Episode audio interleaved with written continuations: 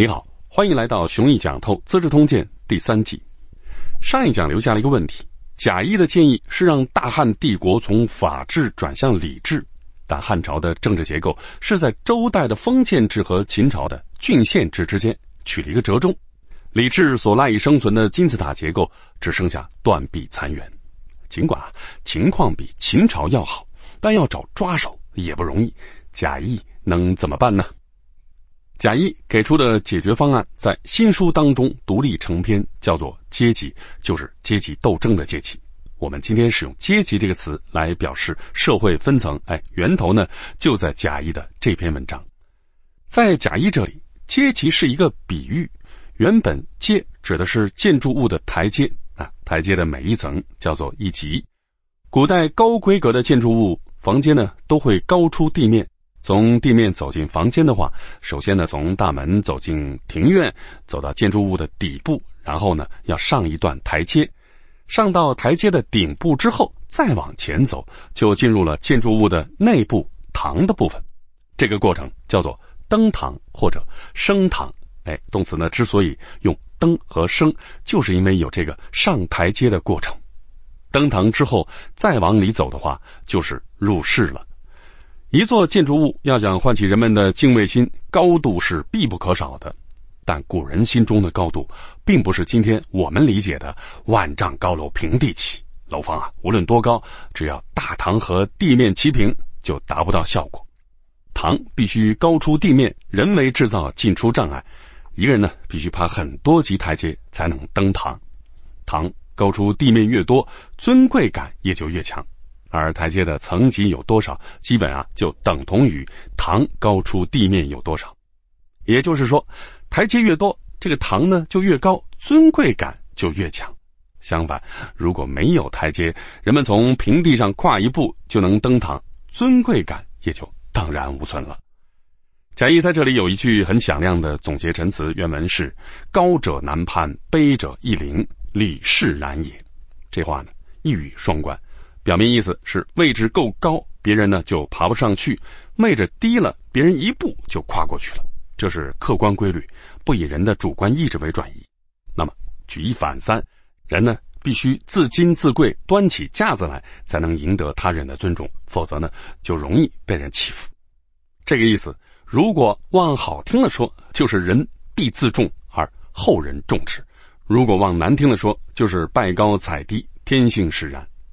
贾谊呢，并不去做道德评判，他在意的是，既然这是天性使然，那就应该因势利导，把皇帝捧到高不可攀的位置，离普罗大众啊越远越好。这就需要社会等级的台阶有更多的层级。而既然周代的公侯伯子男、公卿大夫士已经沦为历史沉寂，无法复活了，为今之计，就只有把高级官僚当成必要的台阶。给他们相应的特权，不能让他们和平民百姓处在同一个社会阶层。这话乍听上去很不合理，达官显贵怎么会和平民百姓处在同一个社会阶层呢？但贾谊指出的是，只要朝廷推行法治，法律面前除皇帝之外，人人平等，那么上述结论就是成立的。高级官员虽然可以享受平民百姓享受不到的富贵。但只要触犯法律，就会和平民百姓一样被捆绑、被羁押、被拷打、被刺刺、被割鼻子、被当众处斩。平民百姓看多了这种事情，就会觉得这些平日里啊高高在上的大人物，其实不过和自己一样嘛。而这种感觉一旦有了，敬畏心也就没了。这样一来，底层百姓和皇帝之间就没有台阶来做缓冲带了。之所以要给高级官员以特权，法律面前绝不可以人人平等。贾谊呢，借用一句名言来说明这个道理：“欲投鼠而忌器。”成语“投鼠忌器”就是这么来的。贾谊认为，处置违法官员就应该抱有投鼠忌器的心态。如果依法处置的话，犯人确实得到了应有的惩罚，但作为统治根基的尊卑秩序也会遭受连带伤害，实在是得不偿失。另一方面，法治呢还会带来一个恶果，那就是官员丧失了自尊心，或者说这种制度会自动把那些高自尊的官员淘汰出局，最后留在官僚队伍里的清一色都是无耻之徒。道理呢很好理解。如果一位官员被卷入了司法程序、被审讯、被捆绑、被打板子，受了这些羞辱之后，不但还有脸活着，甚至有脸继续出来做官，那么这样的人自尊程度绝不会高于贩夫走卒的一般程度。如果官僚集团都是这种人，那么当皇帝一旦遇到一点挫折，结局不问可知，不是树倒猢狲散，就是墙倒众人推。所以，皇帝应该有意识的培养官僚队伍的廉耻之心。至于哎怎么培养，最好呢去参照一下豫让这个案例。豫让的事迹前文呢已经重点讲过。贾谊关注的是豫让做过中行氏的家臣，不受主君重视。后来呢，豫让投奔中行氏的仇家智瑶，被智瑶以国士相待。豫让背叛中行氏，侍奉中行氏的仇家，行径呢？如同猪狗，而在智瑶死后，豫让不惜欺身吞炭，使智为智瑶报仇，事迹可圈可点，可歌可泣。同一个豫让之所以前后的行径判若云泥，只因为主君对他的态度不同。同样道理，如果皇帝把大臣当成犬马使唤，那么大臣自己啊也会把自己当成犬马，以犬马的标准要求自己。如果皇帝把大臣当成奴隶使唤，那么大臣呢也会把自己当成奴隶，以奴隶的标准要求自己。当论证进行到这一层，贾谊抛出了一个重要结论：故古者礼不及庶人，行不知大夫，所以立宠臣之节也。这个命题就是我们熟悉的“行不上大夫，礼不下庶人”。贾谊认为，以前之所以有这种制度，就是为了培养大臣的道德操守。从历史研究的角度来说，贾谊当然讲错了，但这不重要。重要的是，在贾谊看来，刑不上大夫，礼不下庶人的原则很有现实意义，既可以增加皇帝和百姓之间的台阶，又可以提高官僚集团的道德水平，使人人都向豫让看齐。理想模式是这样的：皇帝高高在上，所有人都匍匐在尘埃当中，认真膜拜。不仅如此。每一个阶级的人呢，都敬畏本阶级的上层阶级，而整个官僚集团虽然本质上还是皇帝的雇员，但因为皇帝把各级官员当成公侯伯子男、公卿大夫士，给予足够的礼遇，于是各级官员都会拿国士的标准来要求自己，甘心成为豫让的后继者。这样一幅政治蓝图，稍稍憧憬一下，就足以令人心驰神往。那么新问题。出现了。如果真有高级官员违法犯罪了，皇帝总不可能不闻不问吧？在周代的礼制结构里，常规方案是让这名官员主动离职，打点行装到国外流亡去，但家产、爵位和官职会给他的继承人保留着。但这种方案在汉朝显然呢行不通，贾谊啊必须设计一套平替版本。平替方案呢确实有。首先，贾谊援引古制，先从罪名入手，名不正则言不顺。证明问题一直都是儒家的关注重点。如果有大臣贪赃枉法，可不能给他定一个贪污罪，而要使用委婉语，称之为“福鬼不是”，意思是祭祀用品没有打理整洁。如果有生活作风问题，可不能叫污秽淫乱什么的，而要委婉的称为“微薄不修”，意思是帘子没整理好。隐身意是床上那点事被外人看到了。如果有能力不足、不胜任本职工作而被罢免的，可不能直接说人家能力不足，而要说成下官不知，意思是他的手下人办事不力，连累他了。也就是说啊，作为皇帝，一定要给大臣们留足面子才行。那么相应的，违法犯罪的大臣啊，都会很识趣，不等有关部门批捕，主动呢积极请罪。罪行严重的人直接下跪自裁，但这个呢就引出两个问题了：一，大臣如果不识趣，皇帝该怎么办？二，大臣如果有冤枉，那该怎么为自己申辩呢？贾谊的答案是：只要皇帝以廉耻礼仪来对待臣下，臣下呢就一定会做出对等的回报，这是人类的天性使然。所以第一个问题并不成立。至于第二个问题。贾谊虽然没有明确回答过，但字里行间呢已经说得很清楚了。一个要脸的人是不会去申诉冤情的。这一点呢，我在雄毅书院里边讲过。无论理直还是理屈，受审这件事本身对君子来说就是奇耻大辱。因为一旦对簿公堂，就不得不接受刀笔小吏等卑贱者流的审问和摆布，甚至还会在拘押期间接受狱吏的喝骂和看管。就算最后啊得以伸冤脱罪，重回朝堂，但尊严早已经丧失殆尽了。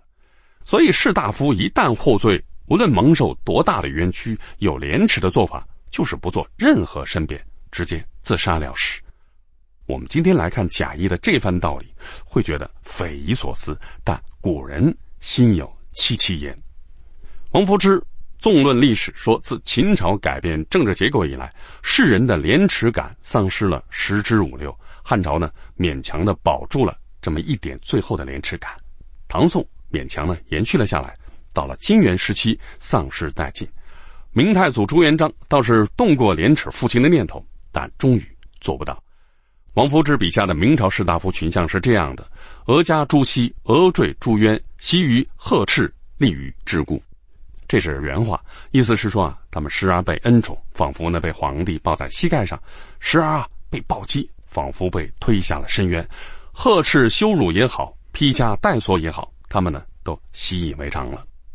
那么问题到底出在哪儿呢？王夫之认为，虽然中央集权的政治体制。要背这个锅，但士大夫实在呢也有几分自取其辱。萧何坐过牢，出狱之后照旧当他的丞相；周勃呢也坐过牢，出狱之后照旧当他的侯爷。平心而论，皇帝想怎么折辱他们，他们啊确实没有抵抗的能力。但受辱之后辞掉官职和爵位，这个总是能做得到吧？再看明朝的这些官员，如果说拼死进献忠言，不怕。诏狱和廷杖，这确实称得上是一个忠字。然而，在诏狱里被折磨完了，被廷杖当众打完了，身体恢复过来，不以为耻，反以为荣。不久之后呢，哎，又穿着官服，拿着护板，在朝堂之上人模狗样的继续做官，这就过分了吧？当然，即便以王夫之的标准，在明朝群臣当中，也挑得出极少数的榜样人物。东林党名宿高攀龙就是一例。他被阉党诬陷，罪名是贪污。如果用贾谊的话说，就叫伏鬼不是。高攀龙赶在执法人员上门逮捕之前就投水自尽了。死前呢，留下遗表，说自己虽然被削籍为民，但毕竟呢当过朝廷大臣。大臣受辱，则国辱。所以呢，向北叩头，学习屈原的榜样。君恩未报，结怨来生。王夫之拿高攀龙举例，说高攀龙投水一死之后，连魏忠贤的气焰都有所收敛。这样一看，贾谊显然是对的。文帝也确实深以为然，照方抓药。后来啊，大臣有罪，虽然并没有像《资治通鉴》讲的那样皆自杀不受刑，但自杀确实成为主流价值观之下的必选项。不过贾谊没说对的是。要想培养士大夫的节操，皇帝和士大夫必须双向奔赴才行。只靠皇帝的努力是不够的。我们很快就会看到一个活生生的例证：大臣犯了重罪，文帝把贾谊这一套里的功夫都做足了，但大臣就是不识趣，不敢自杀，这能怎么办呢？贾谊的治安策到此结束，我们下一讲再见。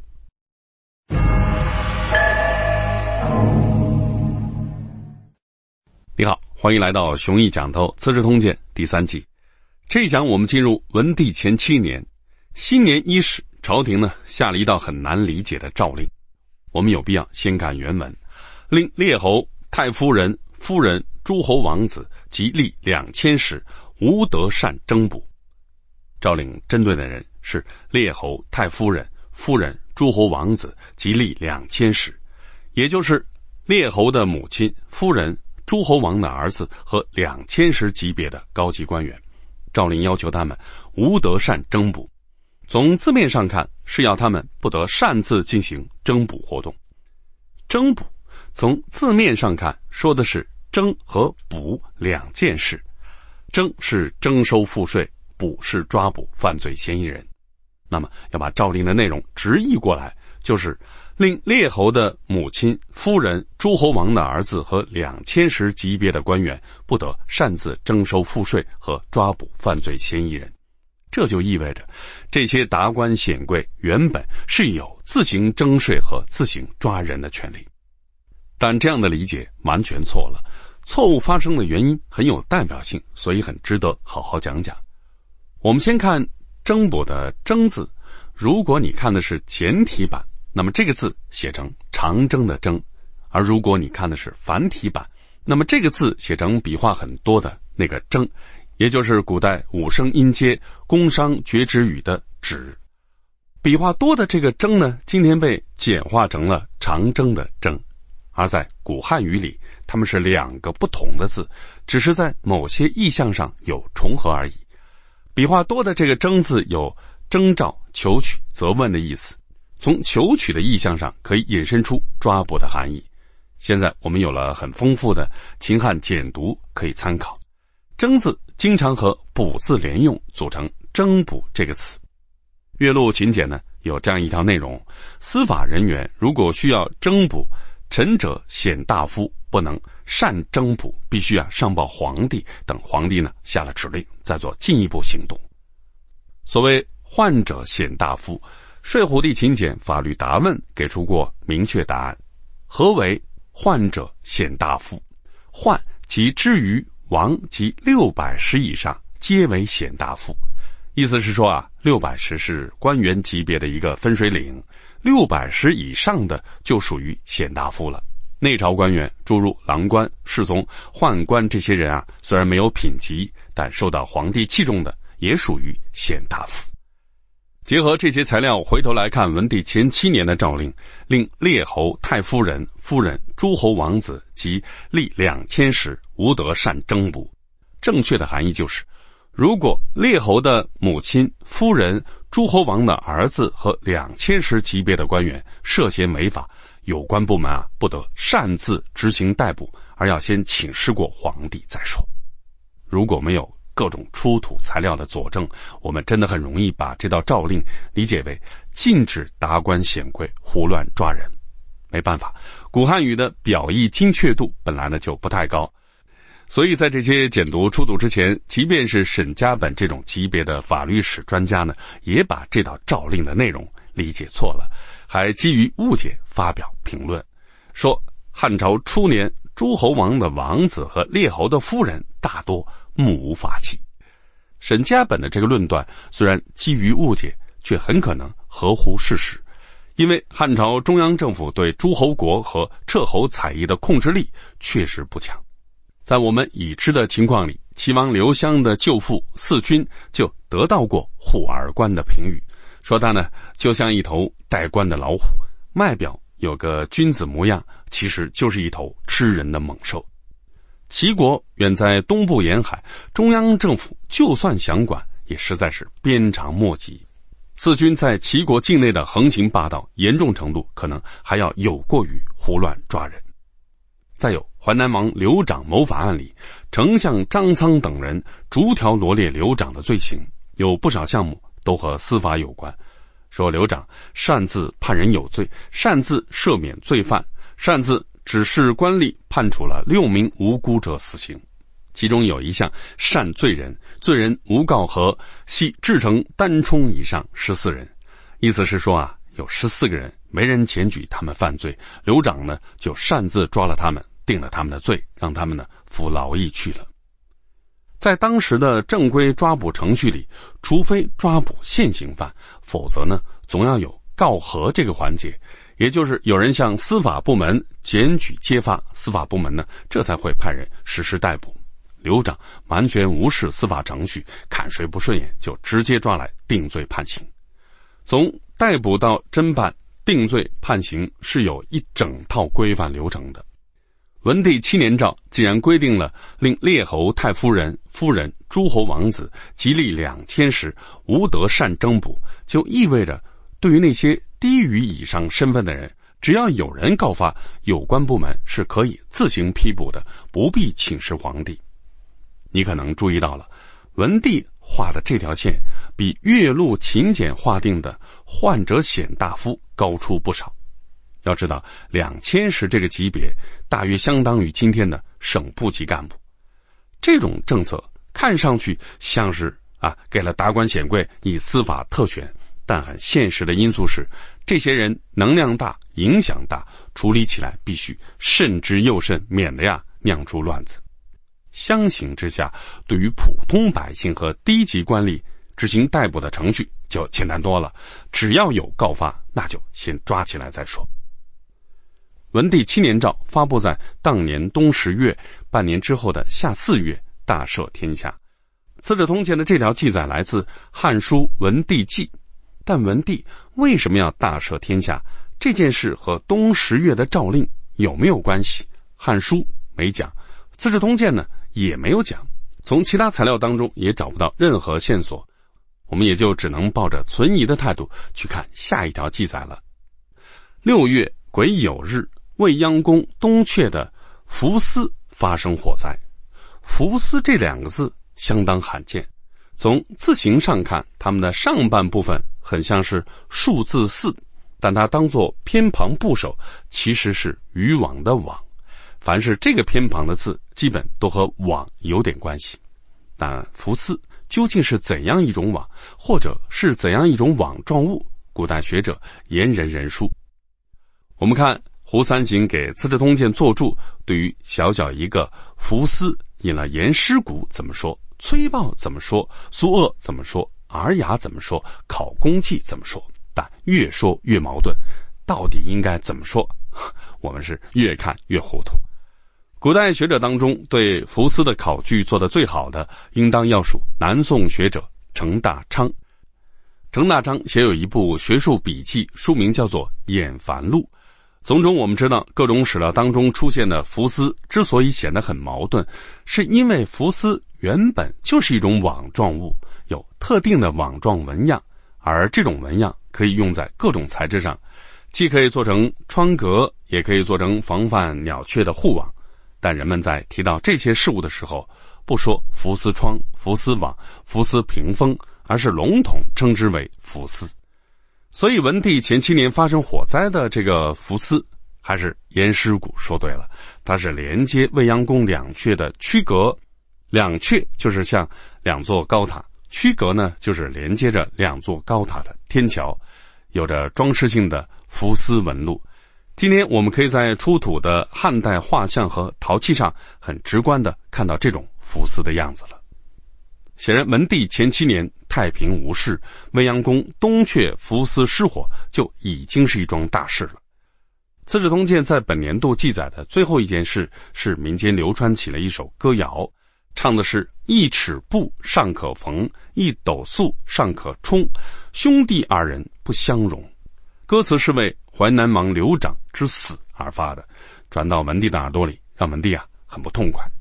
歌词的意思主要有两种解释：一是孟康的说法，一尺布一斗粟虽然很少很不值钱，但尚且被珍惜，何况是兄弟呢？二是陈赞的说法，一尺布一斗粟虽然很少，但兄弟可以共享。文帝和淮南王刘长明明是亲兄弟。文帝富有四海，却容不下这个弟弟。在东汉学者高佑为《淮南子》所做的序言里，高佑记录了歌谣的另一个版本：一尺曾号彤彤，一生素宝鹏鹏，兄弟二人不能相容。按说歌词并没有指名道姓，也许是民间有两兄弟不相容，所以啊，才诞生了这样一支歌谣。文帝是不是多心了呢？《汉书》有明确记载，说这支歌谣就是民间为了刘长之死而创作的。但问题是在《汉书》的记载里，歌谣出现的是在文帝前十二年，并不是前七年。司马光为什么不顾《汉书》的明文记载，将歌谣的出现提早了五年呢？原因已经不得而知了。从现有史料来看，司马光的这个处理显然搞错了时间线。有可能司马光误以为文帝是听到了这支歌谣，内心不安，这才在下一年里将刘长的四个儿子通通封为彻侯吧。文帝前七年的大事件到此结束，我们下一讲再见。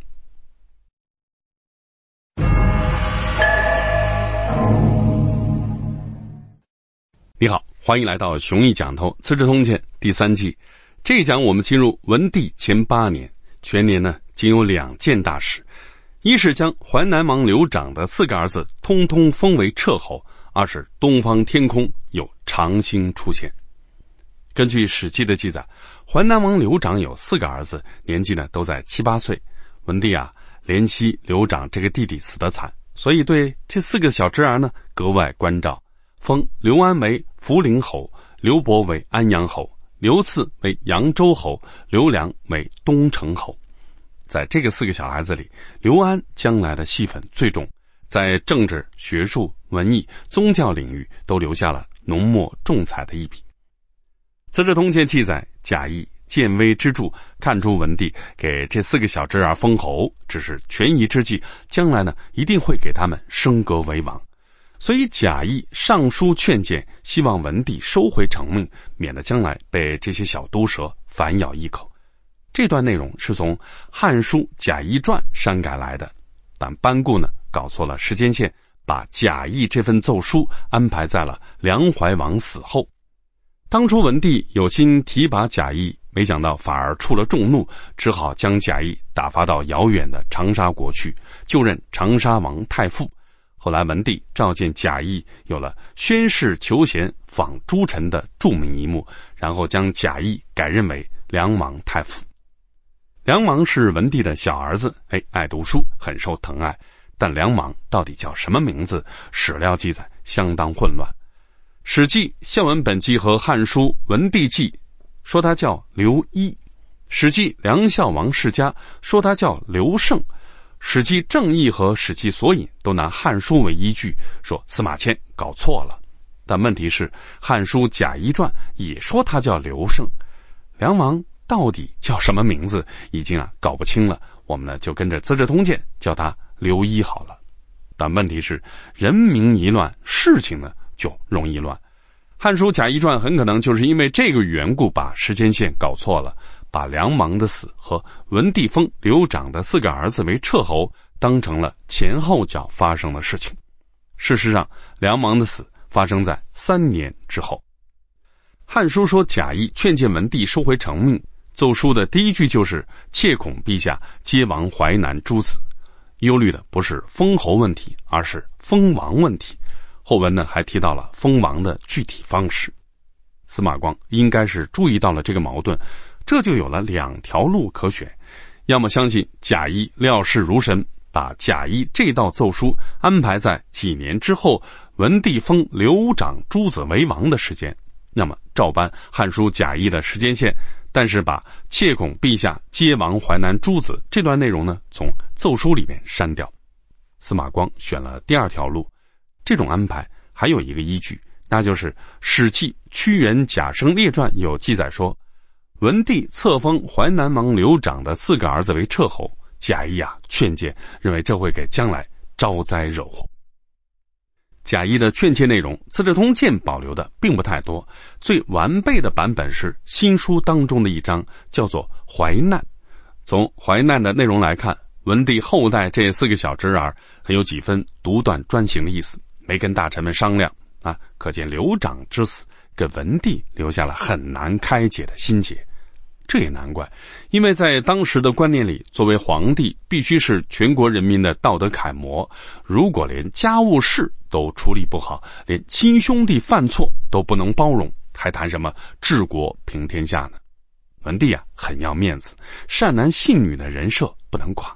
但刘长硬生生是饿死的，传出去太难听。所以贾谊首先需要解开文帝的心结，维护文帝的人设。于是贾谊隶属刘长如何如何飞扬跋扈，文帝如何如何宽和忍让。特别强调的是，这些事情已经是天下人所共知，人人都认为刘长该死。但文帝呢，还是赦免了他的死罪，仅仅处以流放。刘长是在流放途中自己病死的。文帝啊。大可以问心无愧，千万不要为这件事背上道德包袱。那么问题来了，刘长的死因前文明明讲过是绝食而死，但贾谊说是病死的。如果真是病死的，刘长就不存在主观故意了。真相到底是怎样的呢？刘长到底是赌气绝食，还是偶然染病呢？无论如何，在贾谊看来，刘长罪不容诛，死有余辜。那么，相应的，刘长既然是罪人之身，刘长的儿子就是罪人之子。如果罪人之子被加封、被尊奉，这到底向天下传达了怎样的价值观呢？再说，刘长的这几个儿子虽然年纪很小，毕竟啊已经懂事了，知道了父亲受辱的经过，怎么可能释怀呢？怎么可能不把文帝当成杀父仇人呢？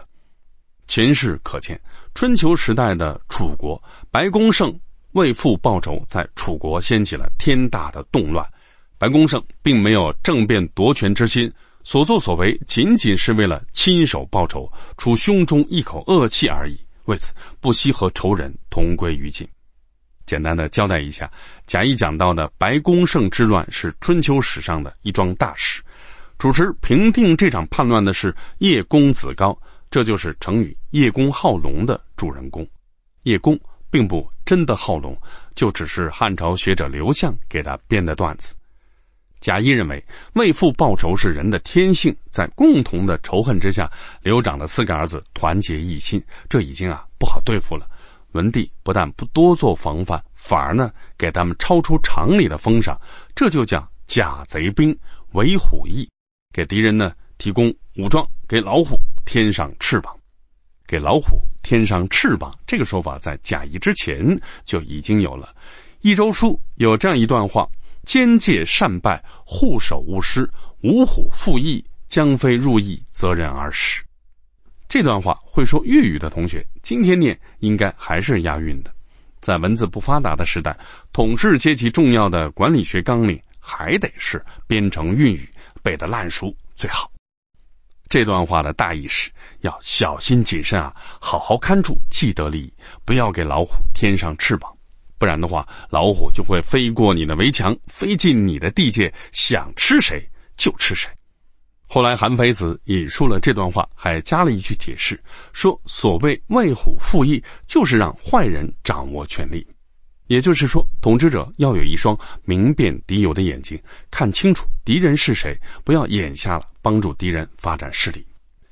为虎复翼后来变成了成语“如虎添翼”，含义呢也从贬义变成了褒义。贾谊认为，册封刘长的四个儿子就等于为虎复翼。现在呢，这几头老虎还小，翻不出多大浪花。但等他们长大了，势必会将非入翼，择人而食。贾谊的这些意见其实已经相当背离儒家立场了。前面讲过，儒家推崇的宗法秩序，贵族如果犯了罪，被逐出国境，但爵位、财产甚至是官职，照旧呢会有嫡长子继承。所以，文帝善待四个小侄儿，正是这种传统的延续。同时，向天下人传递一个信号：我们大汉帝国绝对不走秦朝的旧路，绝对不要在法律面前人人平等那种歪理。至于文帝和贾谊孰是孰非，就只能见仁见智了。本年度的第二件，也就是最后一件大事，其实一点都不大，无非是东方天空有长星出现。所谓长星，只是彗星的一种形态。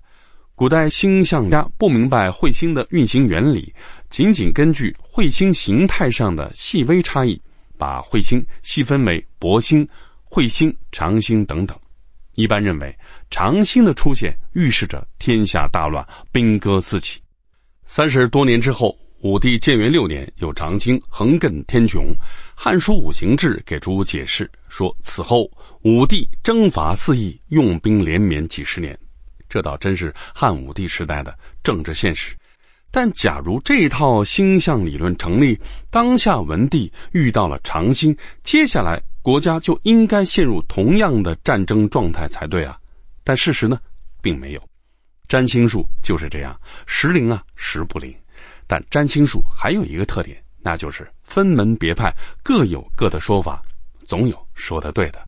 所以等时间久了，经验多了，古人对星象的态度也就自然会发生变化。文帝前八年就此结束，几乎称得上无事可叙。而下一年文帝前九年，《资治通鉴》的全部内容就只有三个字：春大旱。至于旱情到底有多严重，波及的范围有多广，汉政府有怎样的对策，一概没提。这倒不怪司马光，因为这段史料来自《汉书·文帝纪》，班固留下的也只是这三个字。这或许说明当年的旱灾并不严重。有学者做过统计，两汉时期建筑史料的旱灾有一百三十多起，发生频率仅次于水灾。西汉发生的旱灾略少于东汉，西汉前期发生的旱灾较少。从汉朝建国到景帝后元三年，旱灾十年一遇，而且受灾面积小，危害轻。到了汉武帝时代，才进入了旱灾频发期。这一讲略过了匆匆两年，下一年还会无风无浪吗？我们下一讲再见。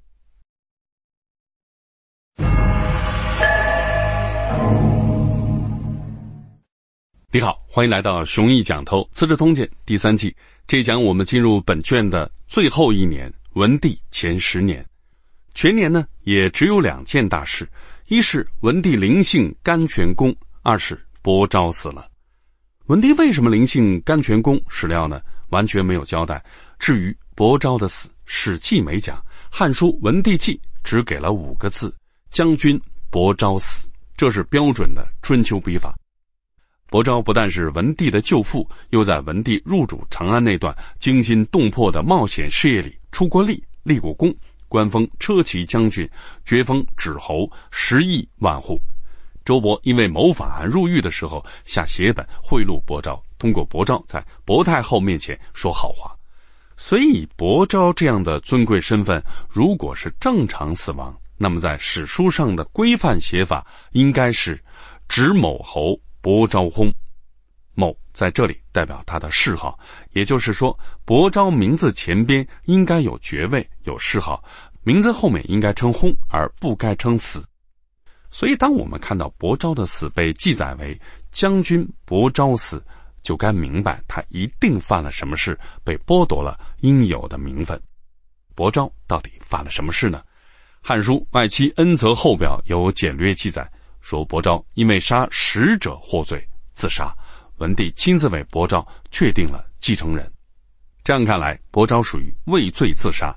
在他自杀之后，文帝呢亲自为他主持后事，尽君臣生救之意。那么问题来了，这怎么和《资治通鉴》的说法不太一样呢？答案是，《资治通鉴》关于伯昭死因的记载来自《汉书·正事注》。《汉书·正事注》说，伯昭之所以称死，是因为他杀了朝廷使臣。文帝呢不忍心拿国法处决他，于是带着一行政府高官找伯昭喝酒，暗示啊伯昭啊赶紧自杀。伯昭呢虽然看懂了这个暗示，但就是不肯死。文帝还真有办法，安排群臣换上丧服到伯昭家里哭丧，好容易才把伯昭逼自杀了。《资治通鉴》采录的就是正事注的这段内容，但这就带出了两个疑问：第一，好端端的伯昭为什么要杀朝廷使者呢？第二，郑世柱的说法有多高的可信度呢？这位郑氏的史料来源是什么呢？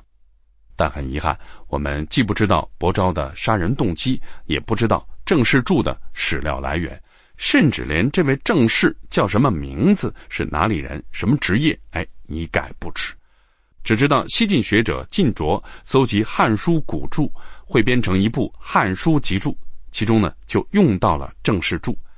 晋卓啊，当时就已经搞不清这位郑氏到底是何许人也了，只知道姓郑，因此呢叫他郑氏。所以我们仅仅知道这位郑先生生活时代不会晚于西晋。这个时间点虽然和《汉书》的成书时间挨得不远，但和汉文帝的时代已经相隔很远了。如果郑师柱的说法成立，那就意味着《汉书·外戚恩泽后表》对伯昭之死的记载用了曲笔，给文帝和伯昭都留了面子，被人呢误以为伯昭自杀之后，文帝呢才露面。文帝并没有煞费苦心的逼唯一的亲舅舅去死。文帝逼伯昭自杀，这是贾谊阶级理论提出之后的第一次事件。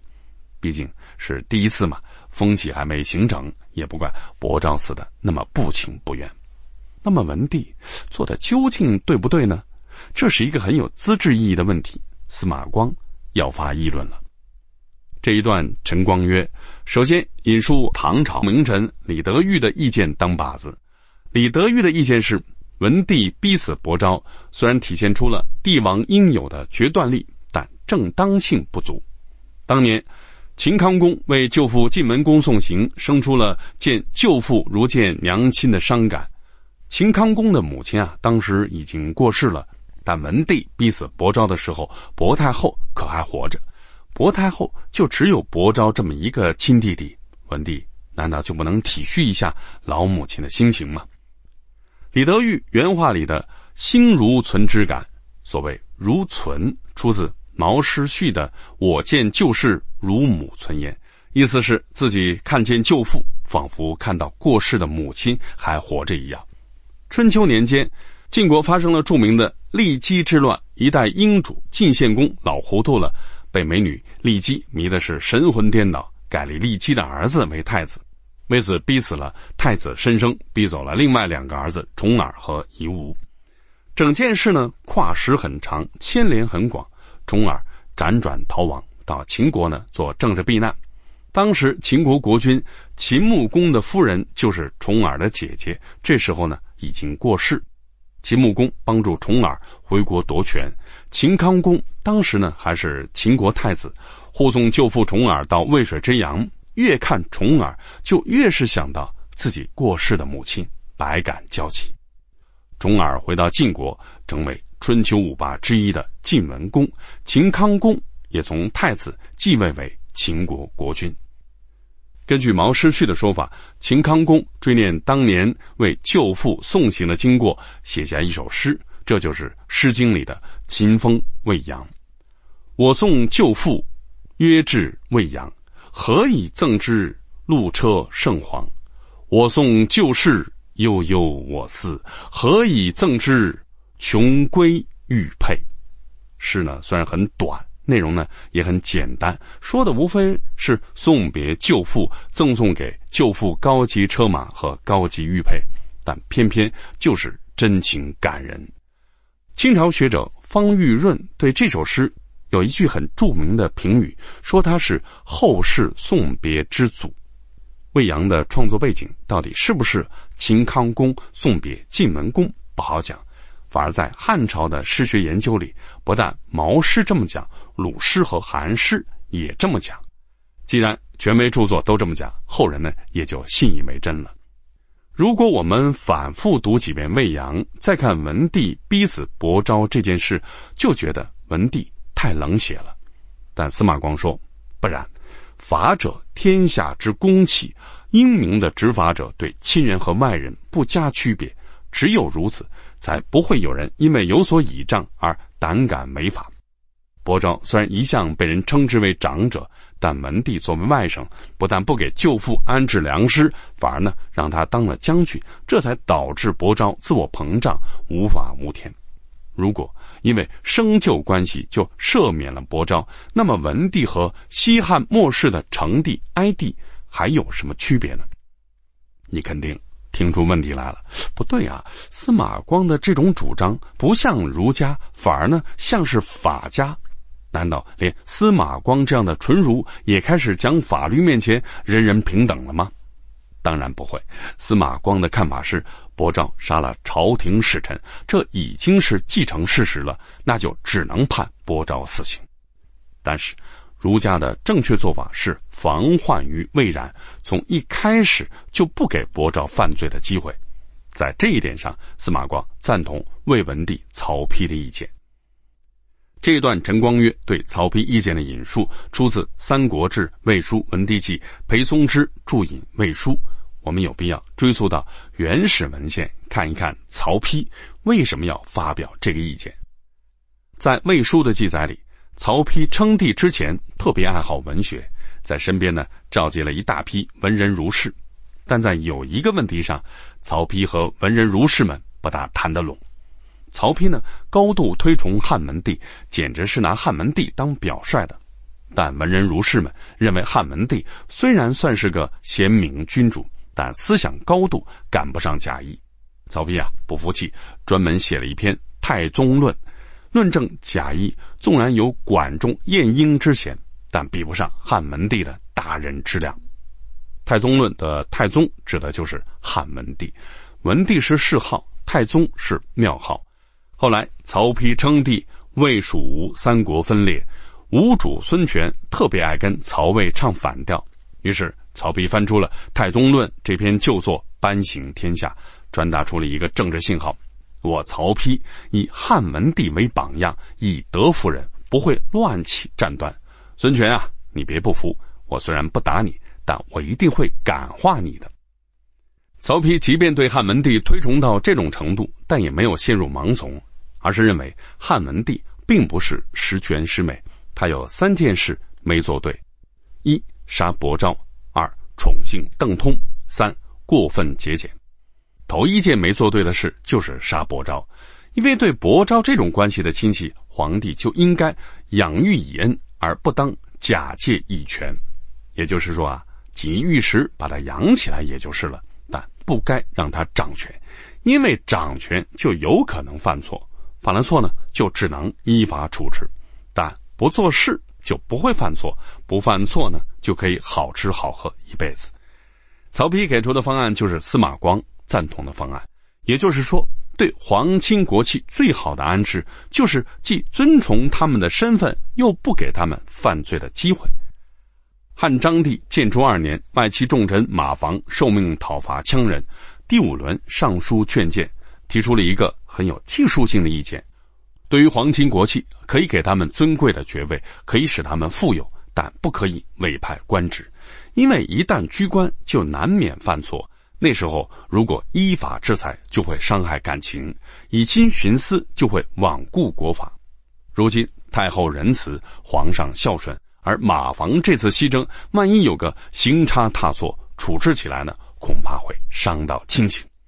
这个道理在理论上确实成立，只不过在实操层面上，皇位坐得稳倒还好说。如果皇位不稳，就像文帝刚进长安时候的那样，除了最亲的人，又还能相信谁呢？《资治通鉴》第十四卷到此结束，接下来我会用七讲的篇幅，从不同的角度带你做一遍复习。另外提醒各位老同学，第三季课程完结。给你准备了下一季的老同学专属优惠券，当做一个小小的告别礼物，不成敬意。打开课程文稿区，点击链接，你现在就可以提前锁定《雄毅讲透《资治通鉴》第四季了。且等我休整十日，提前备课，来年一月一日，咱们万象更新。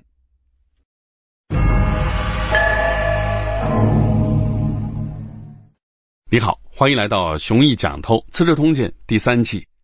这一季我们从《资治通鉴》第七卷读到了第十四卷，从秦二世元年读到了汉文帝前十年，总共三十九年的历史。从秦亡到汉兴，时间跨度虽然不大，但因为旧制度土崩瓦解、大革命血雨腥风的缘故，社会动荡之剧烈不同于一般的改朝换代，所以大事件频发。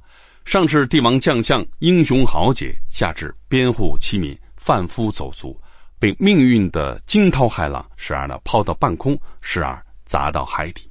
一天天、一年年，很偶尔才能有一点喘息的时间。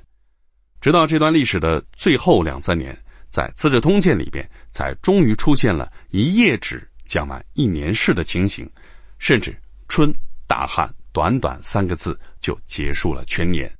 所谓太平无事，说的就是这个样子。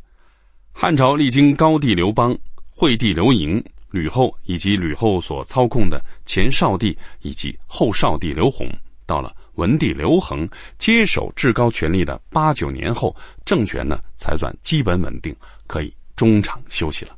当然，致命的制度性的隐患还没有解决，但将来的乱子就等将来的皇帝解决好了。什么叫黄老之术无为而治，休养生息？一方面是统治者在主观意图上少折腾不折腾，政令呢能少颁布就少颁布，民生无论再怎么凋敝，只要政府隐身，问题呢就会自行消解，经济就会自行恢复。一方面，就算统治者还想折腾，也没有足够的人力物力来供驱使了，于是竭泽而渔，自然呢让位给了放水养鱼。从这一讲开始，我们分别从七个角度来温习这段历史。首先从司马光的角度入手。司马光处理这段历史史料来源基本只有两个：一是司马迁的《史记》，二是班固的《汉书》。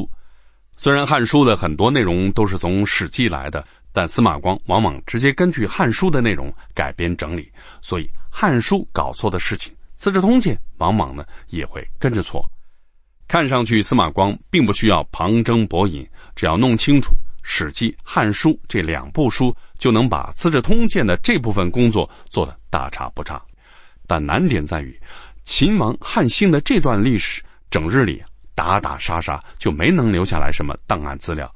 所以，司马迁在撰写《史记》的时候，既没有几分档案可用，又没有依然健在的历史当事人可以走访，只能走访。当事人的后人听这些孙辈讲述各自的爷爷当年都是怎么风光的，这就带来了两个问题：第一，讲述者天然呢就会把自己的爷爷当成历史的主角，赋予啊主角光环，夸大其词在所难免；第二，有人呢采访得到，有人啊采访不到，那些采访不到的人，他们的先祖到底是怎么扬名立万、封官受爵的？就只能被时间无情的埋没了。关于第一点，比如脍炙人口的鸿门宴，在当事人樊哙的孙子樊陀广给司马迁讲述的内容里，让人感觉，假如没有樊哙，刘邦就死定了。张良只是一个可有可无的陪衬。张良也是鸿门宴的当事人之一。但张良的儿子张不疑在继承了父亲的封爵之后，犯了谋杀罪，被褫夺了一切特权，所以张不疑的儿子就没有机会在司马迁面前和樊陀广对峙了。关于第二点，杨都侯丁父，你应该呢也没听说过他的名字，但他受封七千八百户，基本和萧何相当。还有鲁侯西娟，哎，也是一个很没有存在感的人物。但受封四千八百户，《汉书》还提了一句，说他功比武阳侯。武阳侯樊哙受封五千户，各种辉煌事迹彪炳史册。和樊哙功劳相当的西娟，却不知道是何许人也。这就意味着，《史记》呈现给我们的秦王汉兴的这段历史，不是缩略图，而是局部图，很多重要内容都有缺失。汉书找不到更多的材料可以弥补这种缺失，资治通鉴当然也没办法。再有，对于同一件事，不同的信息来源会给出不同的说法，有些事情又涉及时政当中的敏感问题，只能啊遮遮掩掩，这就导致《史记》《汉书》往往对于同一件事不同的篇章会有不同的说法，这是需要司马光仔细斟酌的地方，更是需要后世的读者们。小心辨别的地方，不能仅仅满足于言必有据的程度。这段历史当中，司马光所关注的具有资质意义的大事件，值得发表一下陈光约的，总共有以下十一件：一、刘邦杀丁公；二、张良退隐；三、洛阳南宫张良劝谏刘邦，先为雍齿论功行赏，以安众将之心；四、叔孙通治理。五、萧何修建未央宫。六、汉朝采用娄敬的建议，拿冒名顶替的长公主嫁给默读单于，正式和匈奴和亲。七、灌高案。八、吕后和萧何联手诱杀韩信，诛韩信三族。九、惠帝受了人质的刺激，从此自暴自弃，不理朝政。十、叔孙通劝谏汉惠帝将错就错，在渭水北岸兴建元庙。十一。文帝逼伯昭自杀，能够引起司马光发表议论的，未必是什么惊天动地的事情，但即便只是小事，是容易被忽视的细节，在司马光看来，也都属于虽小却关键的。星星之火，如果不加以及时的遏制，终有一天可以燎原。那么，我们梳理一下司马光在这一段历史当中到底都关注着什么？第一，刘邦杀丁公。司马光对刘邦斩丁公这件事给予了高度评价，说刘邦自从起兵以来，可没少招降纳叛，而在称帝之后，只有一个丁公，哎，这一个人因此被问罪处斩。这是因为进取的时代结束了，守城的时代另有一套章法。这段陈光曰：上承陆贾和贾谊坦率的承认了这样一个道理：打天下和守天下是两码事，各有各的逻辑。用今天的话说，创业和守业是两码事。创业成功的人，如果继续发扬创业经验来守业，那么大概率上就会重蹈秦朝的覆辙。第二，张良退隐。司马光高度评价了张良的功成身退、家门紧闭，自己呢也真的以张良的家门紧闭为榜样。出任宰相之后，家里尽可能的不待客，所有事情都到朝堂上说。精神呢虽然可嘉，但政治因此变得太没弹性。第三，洛阳南宫，张良劝谏刘邦，先为雍齿论功行赏，以安众将之心。司马迁的关注点是张良的。善谏会在合宜的时机，用巧妙的方式提正确的意见，使刘邦不再以个人好恶实施赏罚，群臣呢也因此不再人人自危了。司马光在编修《资治通鉴》之前，曾经呢有五年时间担任谏官，职责就是给皇帝提意见，给朝政挑刺儿。在这五年时间里，司马光上了一百七十多篇谏章，对于怎么提意见。显然呢，已经积累了丰富的经验。以司马光的性格，可想而知，做谏官不可能做得好。所以在这段陈光月里表彰张良善谏，应该是有感而发，多少有点自惭形秽的意思。第四，叔孙通治礼，司马光郑重发表了一通议论，先是极力夸赞礼的意义，认为礼乐尽淫之下，天下可以臻于尽善尽美。然后他又痛心疾首，批评刘邦没文化，叔孙通没气量。否则的话，刘邦但凡能用真正的大儒推行礼制，汉朝的成就还要大得多。这是纯儒见解，看上去司马光有点泥古不化，但在现实生活当中，司马光编定家法疏仪，对于家庭伦理关系也能因时损益，注重可行性。所以这两部书在后世。影响很大。第五，萧何修建未央宫，司马光严厉批评，认为萧何作为丞相就没给汉朝开个好头。而在司马光的另一部著作《食言》里边，认为萧何一代贤相根本就不可能说什么皇帝需要靠宏伟建筑来凝聚人心这种怪话。以今天的知识，我们知道司马光在这一点确实不如萧何聪明。人靠衣装，佛靠金装，这是永恒的真理。第六，汉朝采用娄敬的建议，那冒名顶替的长公主嫁给默读单于，正式和匈奴和亲。司马光严厉批判了娄敬，说娄敬啊，首先就没把逻辑理顺。既然知道匈奴无法以仁义感化，和亲又能管什么用呢？在司马光的时代，和亲确实已经退出了历史舞台，所以司马光很有资格批评娄敬。但当时之所以不搞和亲，主要是因为辽国的政治结构有一个很特殊的地方，那就是皇族和后族高度绑定。皇帝姓耶律，皇后姓萧，基本上代代如此。如果耶律皇帝娶一个姓赵的皇后，最核心的政治同盟关系就该。大起波澜了。第七，灌高案，司马光引述东汉大学者荀悦的议论说：“灌高再怎么有气节、讲义气，那都是小节；弑君却是大逆。依据春秋大义，灌高不该得到赦免。”司马光认为，刘邦虽然有错，但害张敖失去赵国的正是灌高。荀悦和司马光的意见是拿自己时代的价值观去衡量灌高时代的价值观。在灌高而言，君只有一个，那就是赵王张敖。灌高呢，并不对刘邦负有任何义务。只不过灌高时代的价值观，在司马光的时代已经呢不能被理解和接受了。第八，吕后和萧何联手诱杀韩信，诛韩信三族。司马光评论韩信之死，说刘邦啊确实对不起韩信，但韩信确实呢也有取死之道。当初韩信灭掉齐国之后，不回来向刘邦复命，反而呢向刘邦申请封自己为代理齐王。后来刘邦约同韩信、彭越围歼项羽，韩信失约，让刘邦啊吃了很大的苦头。那时候刘邦就一定很想收拾韩信了，只是力量不够，不方便下手而已。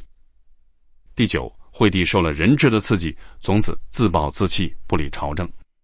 司马光对惠帝的做法给予了严厉批判，说：“作为儿子，父母有了过错就应该规劝，劝不动了就哭着喊着继续劝，哪有放着父亲打下来的江山不管，只因为受不了母亲的残暴就摆烂的道理？”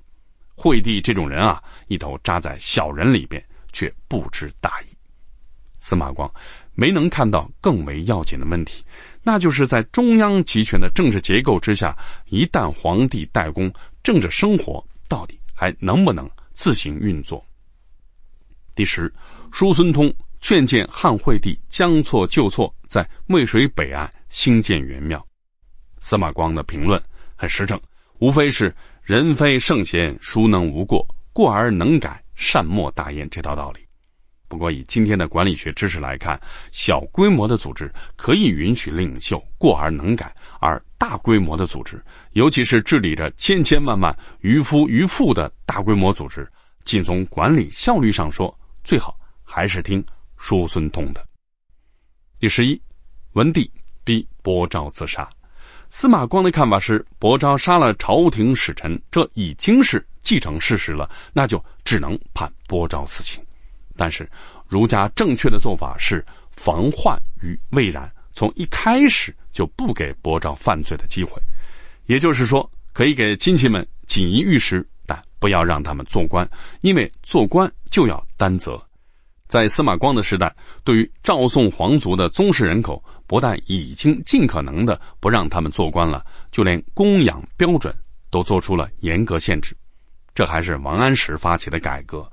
因为若非如此的话，朝廷财政已经是实在负担不起了。